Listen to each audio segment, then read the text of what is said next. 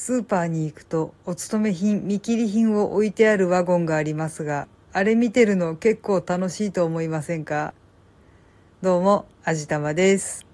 あそこに置いてあるものって大抵は消費期限がものすごく近かったりだとか、ちょっと部分的に傷んではいるけれども、大体食べられますっていうものだったりするんですけど、商品の入れ替えとか棚替えとかで押し出されてしまったけど、消費期限的には全く問題がないものっていうのが結構並んでいて、中には、え、こんなのどこにあったんだっけとかっていうものとかもあって、掘り出し物見つけた感じで結構嬉しかったりしませんか？私はそういう見たことないものっていうのは速攻手に取ってカゴに突っ込んで試しに買ってみたりとかするんですけど、とりあえず元はどこに置いてあったのか棚を探しに行ってしまいます。商品の入れ替えでもう棚にない場合は、ああ残念っていうことでサクッと諦めて、棚替えで場所が移っていた場合は、よし、じゃあこれ食べきってなくなったらまた来ようって思うわけなんですよ。ただまあ、口に合わなかったりとかした場合はその限りではないんですけど、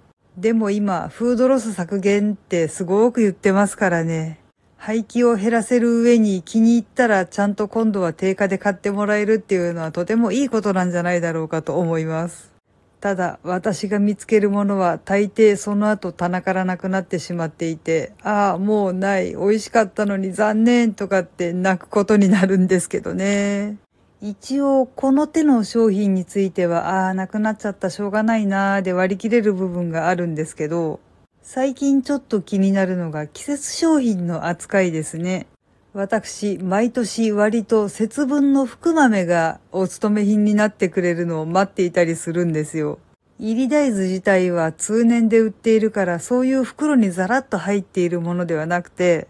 ちっちゃい三角の袋に小分けになっているのが袋にザラッと入ってるやつ。まあ、豆まきした後にちゃんと回収して食べられるようになっているあれなんですけれども、小分けになってる分ちょっとずつ食べられてありがたいなーって思ってたんですけど、最近あれがお勤め代に並ばないんですよ。まあ、そんなケチくさいこと言わずにちゃんと変えようっていう話があったりなかったりするんですけれども。うーん、でもやっぱりちょっと残念だなーって思ってしまいます。でもあれ実際どうしてるんでしょうね。廃棄してるとは思えないし、メーカーに返品するって言ってもどうするんだろう。その場合は一旦封を開けて詰め直してまた売るの。いやー、そんなことするわけないしな。まあ、なんかそんな感じで少なくてもうちの近所のスーパーは節分もバレンタインも多分残ったであろう商品がお勤め代に並ばなかったので、そこら辺がとても不思議に思ったのでした。廃棄されてないことだけは祈りたいなぁと思います。はい。というわけで今回はこんな感じにしたいと思います。